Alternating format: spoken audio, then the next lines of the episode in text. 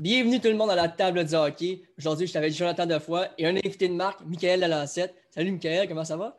Ça va super bien les gars, merci. Michael, j'aimerais ça savoir avant de commencer de parler du livre Georges Vézina, L'habitant silencieux, que j'ai d'ailleurs reçu. Très bonne lecture en cours. D'ailleurs, je recommande tout le monde d'aller le lire. Euh, j'aimerais ça savoir d'où la passion du journalisme sportif est partie chez toi. Euh, ben, ça, ça c'est, écoute, c'est dans mon enfance. J'étais un passionné de lecture. Ça paraît un peu dans le livre d'ailleurs. Euh, passionné de journalisme. Euh, je lisais tous les journaux, je découpais tout ce que je voyais passer, tout ça. Puis, pour moi, les médias de sport, c'était un rêve inaccessible. Je ne pensais pas que je ferais ça de, de, de, mon, de, mon, métier et tout ça. Mais de fil en aiguille, tout ça, quand j'ai eu à faire des choix de carrière, puis m'inscrire à l'université, ben euh, j'ai finalement foncé là-dedans en me disant ben, il arrivera ce qui arrivera, puis si je ne fais pas ça, je ferai autre chose et tout ça. Euh, fait que ça vient de là, ça vient de mon enfance à suivre le hockey. Euh, j'ai grandi quand même dans deux familles de hockey du côté de mon père. Euh, c'était beaucoup euh, des euh, partisans des Nordiques. Puis du côté de ma mère, c'était beaucoup des partisans des Canadiens. Fait que j'ai grandi là-dedans, puis toujours été passionné pour le hockey. On, a fait des voyages, on s'est rendu un peu partout. On allait, nos fins de semaine, c'était du hockey. Moi, mon père, puis souvent mon frère. On allait, voir, on allait voir du hockey senior, du hockey midget, on allait voir du hockey junior. Euh, puis j'ai évidemment été au centre, au centre Molson à l'époque, euh, quand j'étais jeune et tout ça. Puis euh, ben, c'est comme ça que ça a parti. Puis me voilà rendu en 2021 là, avec une carrière dans les médias puis un premier J'imagine que les parties de Noël devaient être un petit peu rock'n'roll. Euh, ben oui puis non. il y avait du, il y avait quand même pas mal de respect. il n'y avait pas de querelle. C'était pas des. Oui, non, c'était pas euh, des, des, guerres de tranchées. Euh, je te dirais que les partisans des Canadiens du côté de ma mère, euh, c'était des partisans, mais pas là, passionnés. C'était des partisans qui prenaient pour le Canadien, mais pas plus que ça. Du côté de mon père, par exemple. Eux, c'était des passionnés, puis s'obstinent, puis évidemment des grands partisans des Nordiques de Québec. Donc, c'est ça. non, il n'y avait pas trop de chicanes, mais euh, c'est sûr que le sport, les parties de Noël, euh, généralement, c'est à, pas, euh, pas mélangé, là, mais non, c'était pas super. Puis moi, j'aimerais ça savoir, parce que là, tu parles des parties de Noël, toi, tu étais Canadien ou Nordique? Moi, j'étais ni un ni l'autre. Oh, moi, j'étais un partisan de hockey. Puis peut-être que je suis de ma génération, entre guillemets, mais je, moi, j'ai apprécié cette rivalité-là je te dirais peut-être quand j'étais jeune, je pense que j'étais un peu plus nordique. mes, mes deux parents, même si ma mère, sa famille, c'était des partisans des Canadiens de Montréal, ma mère, c'est une partisane des Nordiques. mes parents ne se chicanaient pas parce qu'ils prenaient pour le même club. Donc, euh, comme mes deux parents euh, prenaient pour les Nordiques, j'avais peut-être un, penchant plus favorable pour les Nordiques, mais euh, mes amis étaient des partisans des Canadiens. Alors, j'étais comme moi, je n'étais pas indifférent parce que j'ai beaucoup de respect, j'ai beaucoup d'admiration pour l'histoire du Canadien et tout ça. Mais j'étais, je ne peux pas dire que j'étais ni un ni l'autre. Moi, je trouvais que ces deux équipes-là se poussaient entre elles, puis ça faisait une belle rivalité. C'était des matchs avec beaucoup d'émotions. Donc, euh, non, je ne peux pas dire que j'ai, euh, tu sais, même encore aujourd'hui, je ne suis pas un partisan du Canadien. J'ai beaucoup de collègues qui, qui le sont. Mais moi, que le Canadien gagne, que le Canadien perde, ça ne change rien à ma vie. Je ne suis pas de mauvaise humeur après des défaites. Puis je, euh, je, suis impressionné de l'histoire du Canadien, mais je ne suis pas impressionné par le Canadien. Mais ce qui, ressortait le plus aussi de cette rivalité-là, c'est que ça donnait aussi la chance à beaucoup de Québécois euh, dans, à travers la Ligue. Moi, c'est quelque chose que je n'ai pas connu malheureusement, mais quelque chose que je m'ennuie quand même, malgré que je ne l'ai pas connu. Oui, ben, c'est comme beaucoup de monde. Hein. Euh, on, aimerait ça, voir, revoir cette dynamique-là mm-hmm. Mm-hmm. du Canadien, des Nordiques qui se chicanent pour les gars d'ici, puis qui donnent des deuxièmes puis des troisièmes chances. Là, en ce moment, c'est pas ça, il faut l'admettre. Mm-hmm. Moi, j'aimerais ça savoir, peux-tu nous parler du challenge de commencer dans une nouvelle chaîne de sport? Parce que toi, tu as commencé à TVA Sport, tu as fait plusieurs années là-bas. C'est quoi le challenge de vraiment commencer un poste de télé qui fait seulement de sport? Ben, c'était, c'était fou. En fait, quand je repense un peu à ça, là, tout était à accomplir, tout était à construire. Les premières journées, les premières semaines, en plus, moi, je déménageais. J'étais venu de Québec pour, euh, à Montréal pour lancer TVA Sport. Puis c'était fou. Là, on, au, fond, ils ont mis, les dirigeants de Québécois, de TVA, ont mis beaucoup, beaucoup de pression pour qu'on soit capable de lancer la chaîne comme c'était prévu au mois de septembre. Puis, euh, je ne sais pas sincèrement si on était prêt à lancer TVA Sport au moment où on l'a lancé. Euh, on faisait des pratiques les journées, les semaines avant, puis euh, on n'arrivait pas à être capable de faire des bulletins. Puis, à, force de, répéter, puis de, tout le monde mettre des bouchées doubles, on a été capable de lancer la chaîne. Mais les premières semaines, là, on travaillait sept jours par semaine, tout le monde. C'était des semaines de sept jours. Fait que, tu sais, là, c'était là, on, prenait tout ce qui passait. En fait, on n'avait pas le choix de prendre tout ce qui passait parce que sinon, on n'aurait pas été capable de faire des bulletins de nouvelles, on n'aurait pas été capable de faire des émissions. Euh, tu sais, ils ont vu grand TVA Sport quand ils ont lancé TVA Sport. Il n'y avait pas le choix parce qu'ils voulaient s'attaquer à un monopole Bell et RDS qui était là depuis très longtemps. Mm-hmm. Puis s'ils voulaient, euh, voulaient réussir, bien, ils devaient mettre le paquet, puis ils l'ont mis. Alors, euh, ça a été le fun, ça a été emballant. Tu sais, on s'est fait des. Moi, je me suis fait plein d'amis, euh, mais on travaillait, tu sais, euh, on travaillait sans relâche. C'était complètement fou, mais c'était enrichissant puis c'était formateur. Tu sais, mm-hmm. moi, c'était mes débuts en télé, donc tu ne pouvais pas te tromper. Tu mm-hmm. pouvais pas. si tu te trompais, ben, le lendemain, tu recommences, puis tu as d'affaires à pas répéter les erreurs que tu as fait la veille, sinon, ben, tu ne retournes plus à l'antenne et tout ça. Donc, euh, c'était une grande tension à l'interne, mais c'était euh, super emballant, puis euh, j'ai aucun regret. Moi, on me dirait que je refais ça demain matin, je le referais demain matin. c'est sûr, là, j'ai l'expérience, j'ai plus l'âge que j'avais il y a 10 ans, mais quand même, ça a été super emballant. Et juste pour savoir, pour des journalistes, des futurs journalistes sportifs comme nous, c'est quoi la tâche la plus difficile pour se démarquer? Justement, tu disais qu'il y avait une guerre un peu de tranchée avec euh, RDS. C'était quoi l'affaire la plus difficile pour se démarquer euh, au début de TVA Sport? Bien, on devait prouver qu'on était pertinent, qu'on avait de la crédibilité. Euh, donc, c'est arrivé avec de la nouvelle. Il fallait sortir de la nouvelle. Nous autres, on ne sortait pas de ça. on, se répétait ça tout le temps que si on voulait euh, implanter notre crédibilité, notre notoriété, on devait sortir de la nouvelle. Puis, mm. moi, je, en tout cas, moi, je vais parler pour moi. Là. Moi, j'estime l'avoir fait. J'ai sorti beaucoup, beaucoup de grosses nouvelles, des primeurs, mm. euh, puis de la qualité. Moi, c'était les deux, les deux euh, axes sur lesquels je voulais travailler. Puis, pour arriver à ça, ben, il n'y a pas mille et une recettes. C'était la recette du travail. Donc, mettre les heures, mettre le temps pas compter les journées de travail, puis euh, ça, commence quand ça commence, puis ça finit quand ça finit. Puis euh, je rentrais chez nous, j'étais claqué, je dormais, je repartais. Puis euh, c'était ça. C'était implanter la crédibilité, la notoriété grâce, c'est sûr, aux nouvelles qu'on sort, mais aussi à la qualité des reportages que tu fais, à la qualité des interventions, à la qualité de ton propos.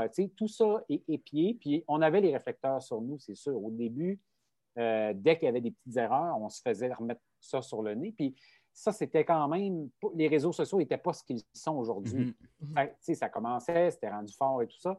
Mais là, aujourd'hui, c'est fou. Là. Il se passe quelque chose en ondes, puis là, ben, les gens peuvent euh, mettre ça sur Internet en l'espace de quelques secondes. Donc, euh, la marge d'erreur, elle, elle, s'est rétrécie. Parce que moi, je me souviens, là, quand j'étais jeune, puis je regardais la télé, là, euh, on envoyait des affaires qui n'avaient pas de bon sens, mais sais, à moins d'enregistrer ça sur une cassette VHS, un coup que c'était passé, tu ne pouvais, pas, euh, pouvais pas revoir les erreurs. Là, maintenant, tu prends ta télécommande, euh, tu, recules le signal, puis tu peux regarder ça en boucle euh, toute la soirée, là, si tu veux. À cette époque-là, ce n'était pas ça. Donc, tu sais, c'est de s'ajuster avec ça. Puis, tu t'habitues à, te dire, à, t'habituer au fait que tu ne peux pas te tromper. Tu ne peux pas avoir des erreurs, puis tu ne peux surtout pas avoir des erreurs euh, de préparation, un manque de préparation, puis des erreurs de fait, tout ça. Tu sais, les gens sont en, droit de s'attendre à, de la qualité, puis tout ça. Puis moi, j'ai vraiment fait ça de mon. Euh, comme un cheval de bataille, si je peux m'exprimer comme ça. Après le passage à TVA, euh, le livre Michael Lancette que tu as écrit, j'appelle nos auditeurs Michael Lancette, l'auteur de Georges Vézina, L'habitant silencieux. Encore une fois, un excellent livre. J'aimerais ça savoir d'où tu es parti tu as sorti l'idée du, titre, Georges Usina, L'habitant silencieux? Euh, ben, écoute, premièrement, euh, quand j'ai fait le manuscrit, euh, c'est sûr qu'il y avait beaucoup de gens qui me disaient ben, Tu vas appeler ça le concombre de Chicoutimi parce que c'est son surnom et tout ça. Puis moi, moi je ne voulais pas appeler ça comme ça en français. Puis je me dis Si un jour il y a une traduction anglaise, je pense que ça pourrait être Chicoutimi Cucumber parce que en anglais, c'était ça son surnom. Mais en français, il n'a jamais été appelé, ça, appelé comme ça de son vivant. moi, je trouvais, moi, que mon titre soit une traduction 100 ans plus tard d'une expression anglophone qui a été utilisée seulement en anglais, je trouvais que ça n'avait aucun sens. C'est sûr que là, maintenant, on le connaît comme ça, puis euh, j'explique dans le livre pourquoi 100 ans plus tard, on parle toujours de ce surnom-là. Alors, moi, je me suis dit, je dois me trouver un autre titre. Puis j'ai eu quelques, quelques idées. Là, j'avais pensé à le premier des Glorieux, un affaire comme ça, ou euh, d'autres titres. Puis, sauf que ma première idée, c'était l'habitant silencieux parce qu'il euh, ne parlait pas. Puis ça a contribué au fait euh, qu'il soit très calme, très discret, à ce que, 100 ans plus tard, on ne connaisse pas grand-chose de lui, puis qu'il ait passé peut-être un peu sous le radar dans l'histoire du Canadien, tout ça.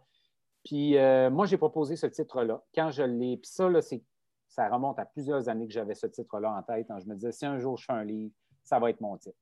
Puis euh, la maison d'édition a embarqué là-dedans. Donc, je suis super content. Puis au fond, c'est ça. Vient faire un. C'est un clin d'œil au fait qu'il ne parlait pas beaucoup. Puis aussi au fait qu'il est un peu méconnu euh, dans l'histoire du Canadien. Tu as parlé de ta passion qui est l'écriture. Avais-tu déjà écrit des biographies quand tu étais plus jeune dans des cours au secondaire, cégep, université? Non. Non? Je n'ai pas écrit de biographie. Euh, j'ai lu des biographies. Ça, j'en ai lu. Pour en lire, j'en ai lu.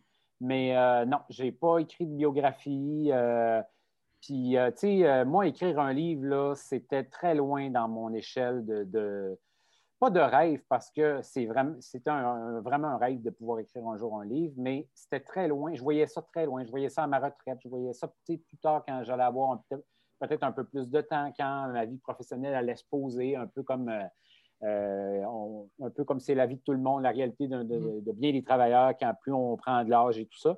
Tu sais, jamais j'aurais pensé que j'allais faire un livre à 35 ans. Ça, oubliez ça. Euh, mais j'ai toujours eu cet intérêt-là. Puis j'adore écrire. J'ai commencé en presse écrite au Journal Le Soleil à Québec. Puis je faisais de la pige mm-hmm. aussi pour des magazines, pour des journaux. Donc, l'écriture, j'avais ça en moi. Ça, je le savais il y a une différence entre écrire des articles et écrire euh, un livre. Alors, euh, non, ça, je ne peux pas dire que je voyais ça. Euh, un jour, je pensais que j'écrirais ça, mais pour en lire, ça, j'en ai lu. Et qu'est-ce qui t'a plus surpris de la production d'un livre?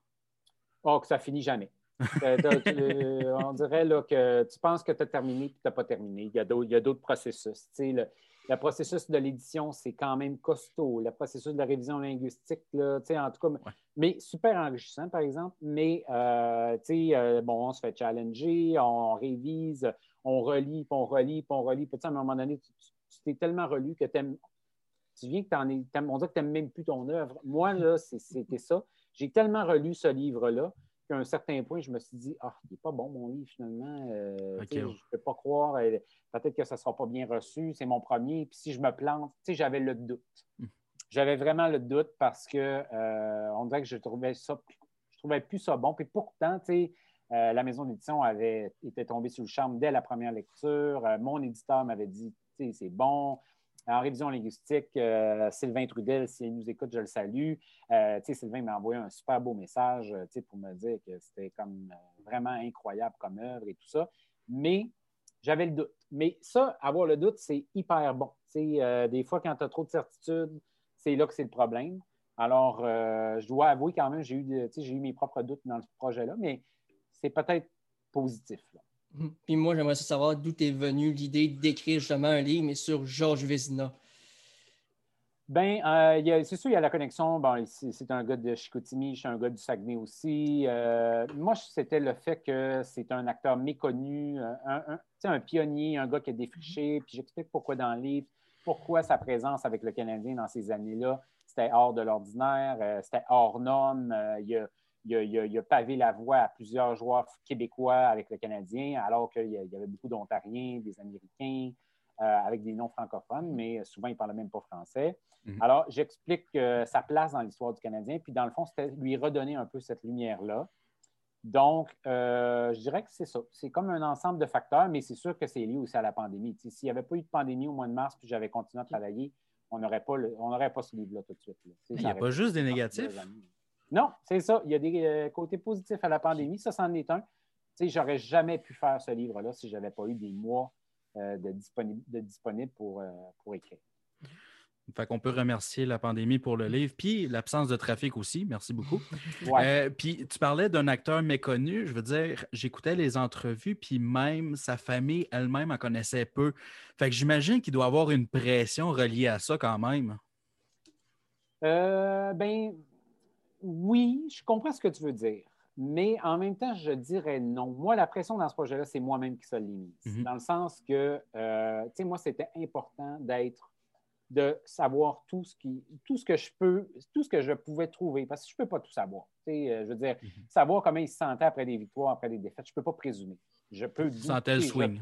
Je, peux comme déduire, mais tu sais, euh, qui, ses peines, ses joies, euh, il est-tu anxieux quand il débarque du train à Montréal? J'en ai aucune idée. Je peux mhm. présumer, mais puis j'ai refusé de tomber là-dedans. J'ai refusé, j'aurais pu écrire euh, un petit peu plus à l'eau de rose, là, romancer un peu, mais je ne l'ai pas fait parce que c'est important pour moi de demeurer très factuel, mais en même temps, je voulais que ce soit agréable à lire, puis je voulais qu'on découvre des, tu sais, qu'on a un petit peu d'émotion quand même et tout ça, mais je ne voulais pas tomber là, dans le bon, ben là, tu sais, il sentait l'odeur ou il sent de telle façon si je n'ai pas vu ça passer. Euh, donc, le, but, c'était d'être le plus complet possible. Puis en étant le plus complet possible, c'était d'essayer de, tout lire. Mhm. moi, c'était ça ma pression. C'était de dire, je dois trouver toutes les sources d'informations que je peux. Après ça, un coup que j'aurai le portrait, là, après ça, ben, je, là, je trouve une, façon de bien livrer cette histoire-là, puis que les gens, quand ils vont acheter le livre, ils vont lire le livre, ils vont trouver ça intéressant, puis ils vont avoir le goût de dire à leurs amis, ben, achète le livre. Euh, mais tu sais, la pression de la famille, pas vraiment. Parce que eux autres, euh, moi, quand je leur ai, euh, j'ai commencé à, les mettre au courant et tout ça de, mon projet. J'avais parlé avec Françoise Vézina, une de ses petites filles, il y a très longtemps, plusieurs années avant. On s'était comme perdu de vue. J'avais gardé ses coordonnées, mais pas plus que ça. Puis quand je l'ai relancé au printemps, je lui ai dit, je me suis lancé dans l'écriture. Là, elle a fait Ah ouais! Fait que, tu sais, elle était bien surprise, mais jamais ils m'ont dit, ben là, tu sais, on veut voir ou, tu sais, on, là, on s'attend à ce que ça, ça, soit de telle façon. Non, zéro. Ils m'ont laissé aller là-dedans complètement. Puis, euh, ben, euh, je pense qu'ils sont reconnaissants. Ils sont reconnaissants, mais ils ne pouvaient pas beaucoup m'éclairer parce que, même euh, quand j'ai rencontré les petits-fils dans les derniers jours, ben, ils m'ont dit on a juste hâte de commencer à lire pour découvrir c'est quoi l'histoire de notre grand-père parce qu'on ne l'a pas connu. Mmh. Fait que, même s'ils avaient voulu m'orienter ou me mettre une certaine pression, eux-mêmes ne savaient même pas quel genre de pression me mettre parce qu'ils ne connaissent pas l'histoire. Fait que, non, je dirais que c'est ça. C'est moi qui s'est mis cette pression-là, mais c'est une pression énorme. Énorme parce que je voulais euh, analyser sa vie, sa carrière, mais avec le regard de cette époque-là et non pas avec le regard de 2021.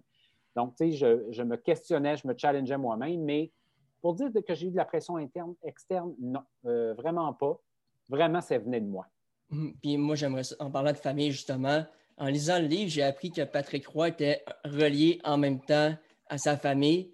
J'aimerais ça savoir qu'est-ce que ça t'a fait que ce soit Patrick Roy qui fasse la préface du livre? Oui, ben c'est un lien très loin. Hein. Euh, c'est comme mhm. quatre générations, mais quand même, en tout cas, c'est quand même cocasse. Puis, juste le fait d'avoir découvert ça, on était quand même, euh, on a bien ri de ça, on trouve ça drôle. Euh, jamais qu'on pensait, on, voulait, tout au long de, ce projet-là, de, de, la préface, on voulait tracer des parallèles entre leur carrière, puis entre leur personnalité, tout ça. Mais là, jamais on, avait anticipé qu'il pouvait y avoir un lien de parenté entre les deux. Euh, mais c'est sûr que avoir Patrick comme préfacier, c'est extraordinaire. Pour moi, euh, bon, est-ce que ça va faire vendre plus le livre? Je ne penserais pas, mais c'est sûr que ça lui donne une certaine notoriété supplémentaire. Euh, moi, je trouve juste Patrick hyper généreux d'avoir accepté de faire ça. Mm-hmm. Parce que, premièrement, il n'était pas obligé. Puis, deuxièmement, il ne l'a pas connu. Puis, tu sais, il aurait pu dire, bon, ça ne m'intéresse pas plus que ça. Donc, moi, pour moi, c'est très spécial mais je trouve que c'est spécial pour euh, la famille Vézina, puis pour l'histoire de Georges Vézina, que Patrick Roy, qui, je pense, là, en tout cas, est le meilleur gardien de l'histoire de la Ligue nationale, ait pris le temps d'écrire un livre sur un gars qui a joué un rôle important. Peut-être mm. que si Vézina ne joue pas ce rôle-là, bien, peut-être que, tu sais, on peut ne ferai pas des, scénarios, mais on ne sait pas qu'est-ce que serait devenu le Canadien, puis euh, les Québécois à leur place dans la Ligue nationale et tout ça. Donc, il y, a eu un rôle de précurseur qui a été joué par Vézina, puis je trouvais ça bien que Patrick ait la générosité de, reconnaître ça en signant la tu as fait un travail de moine en faisant plein de recherches, en découvrant plein d'anecdotes. Y en a-tu une en particulier qui t'a marqué ou qui t'a fait rire en particulier?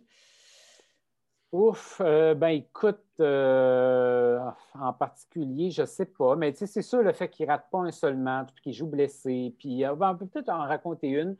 quand je parle d'habitants silencieux, là, il, il déteste la controverse. Il déteste être sous les feux de la rampe. Ça paraît quand il prend la plume pour, pour s'adresser aux partisans de Montréal durant le camp d'entraînement en Ontario. Puis il y a notamment une anecdote où est-ce que Georges Vézina, euh, je pense que c'est contre les Wanderers de Montréal. Puis là, ben, Clint Benedict, il y a une grande rivalité entre les deux.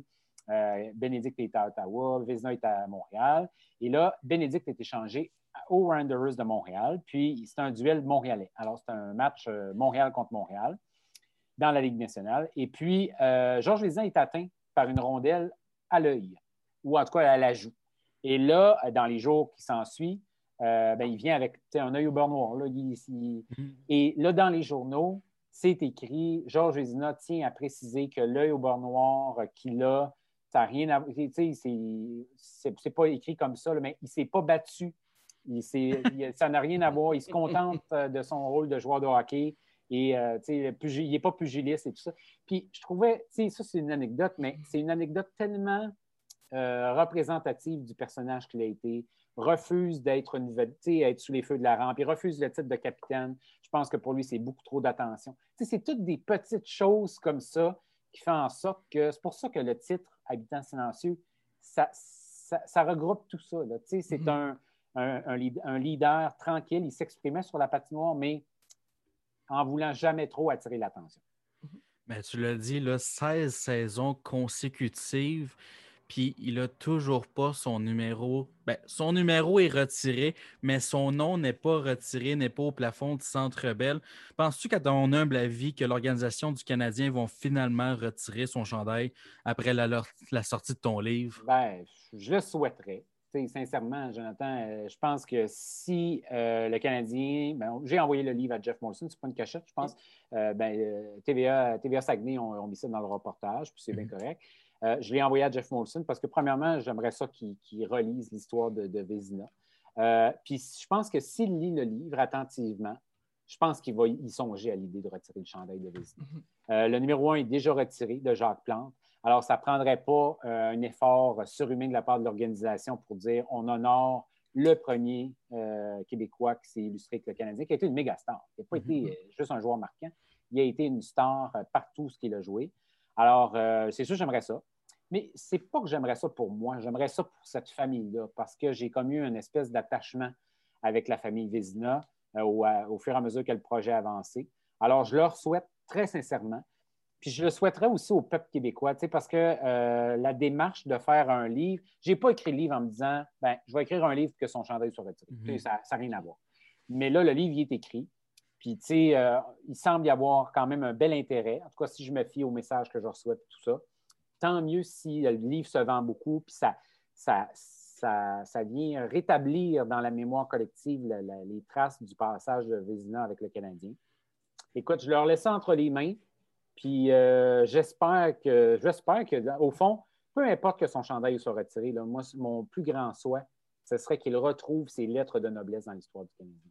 Mhm. Puis, tu sais, qu'on puisse lire les vraies informations, puis que S'ils ont besoin de mon aide, je vais être disponible pour euh, aider quiconque à rétablir la mémoire de Georges Vézina dans l'image, dans la, mémoire collective. Mais qu'est-ce mhm. qui est fascinant, juste avant Jean-Michel, c'est que la Ligue a un trophée en son nom, mais l'organisation n'a rien vraiment. Peut-être qu'une peinture de lui à travers le Centre Bell, mais son numéro, son nom n'est pas retiré au Centre Bell. Moi, ça, fascine totalement là, de savoir le grand pourquoi. ouais. ben, en fait, moi, je pense qu'il y a peut-être une piste de solution par rapport à ça. C'est une, explication. C'est que, tu sais, Vézina, il meurt en 1926 à 39 ans. Mhm. S'il était mort à 60, peut-être que le Canadien, 5 euh, ans, 10 ans, 15 ans après sa retraite, l'aurait honoré. Mhm. Parce que dans les, avant les années 40, il n'y en avait pas aucun retrait de chandail. Le, le, numéro au hockey n'a aucune espèce d'importance ça va selon les positions. Alors, gardien numéro 1, le, point est numéro 2, le cover point est numéro 3, etc. Puis ça, je pense que ça contribue au fait qu'en 1926, quand il décède, on, ne songe pas à cet honneur-là ultime de dire on retire le chandail parce que ça n'existe pas. On ne fait pas ça, ce n'est pas une mode, ce n'est pas dans les mœurs de cette époque-là. Ça arrive presque 15 ans plus tard. Puis 15 ans plus tard, quand là, il y a eu cette histoire-là de dire on commence à retirer des chandails, ben peut-être qu'on n'a pas jugé bon de dire bon, ben Vézina, il y a 15 ans, il a vraiment été incroyable pour nous, on le fait. Fait que je pense que ce n'est pas une erreur du Canadien. C'est un oubli, tout simplement. Puis, tu sais, le, le poids des années, euh, on le vit avec tout le monde. On, plus les, années passent, plus on tente à, on, tend à oublier peut-être un peu la contribution de ceux qui ont été là il y a longtemps.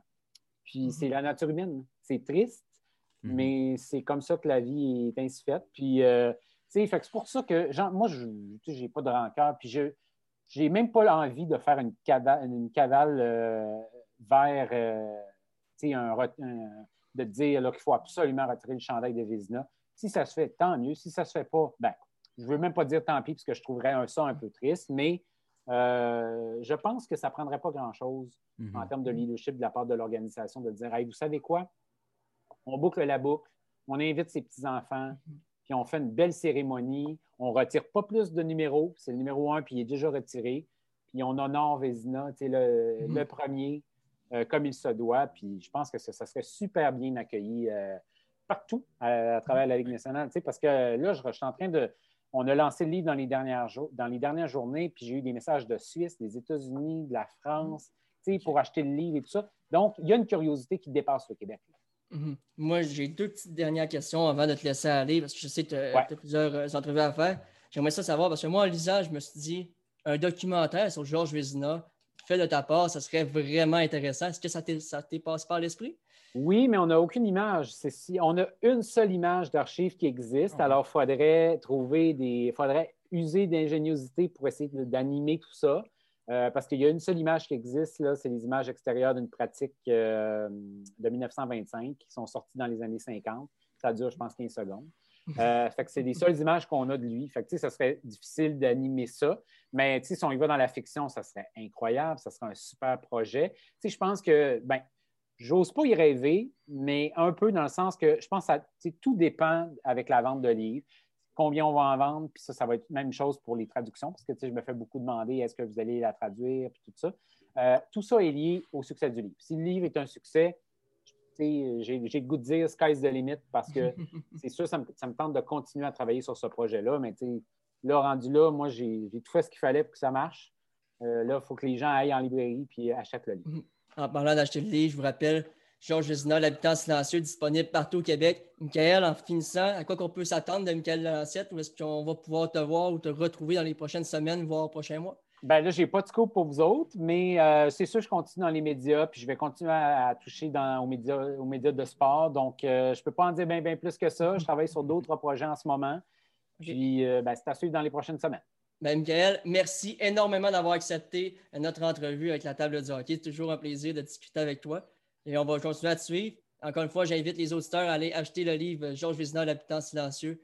Une perle rare, je crois que ça vaut la peine d'aller acheter ce livre-là. C'est très, Même si vous n'aimez pas la lecture, je pense que vous allez accrocher pour être un amateur de hockey. Puis moi, je pense juste, admettons, j'avais été au secondaire, puis quelqu'un m'aurait dit OK, là, tu choisis ton livre pour faire une, révision, peu importe. J'aurais pris ce livre-là, puis j'aurais trippé au bout. Moi bon, ben, je, vous remercie, les gars. Ça a été un plaisir de vous jaser aujourd'hui. Merci, Merci. beaucoup, Michael là-dessus. Joe, Michael Alain, euh, écoute, c'était très, très, très intéressant l'entrevue, comme, euh, comme, je te disais tout à l'heure. Euh, encore une fois, j'invite nos auditeurs à aller lire le livre et aller l'acheter dans toutes les librairies un peu partout au Québec. C'est ça, c'est la table de hockey. Merci tout le monde d'avoir été là. Ciao, bye. N'oubliez pas de nous suivre sur toutes nos plateformes, soit TikTok, Apple Podcasts, Balado, SoundCloud, Spotify, YouTube, Facebook, où si on est en direct après tous les après-matchs canadiens de Montréal et à tous les lundis soirs 19h30. Et aussi, nous sommes sur Instagram. Vous pouvez avoir toutes les informations de notre podcast en avance, en avant-première de tout tout le monde. Donc, merci d'avoir été là et on se dit à lundi tout le monde. Ciao, bye.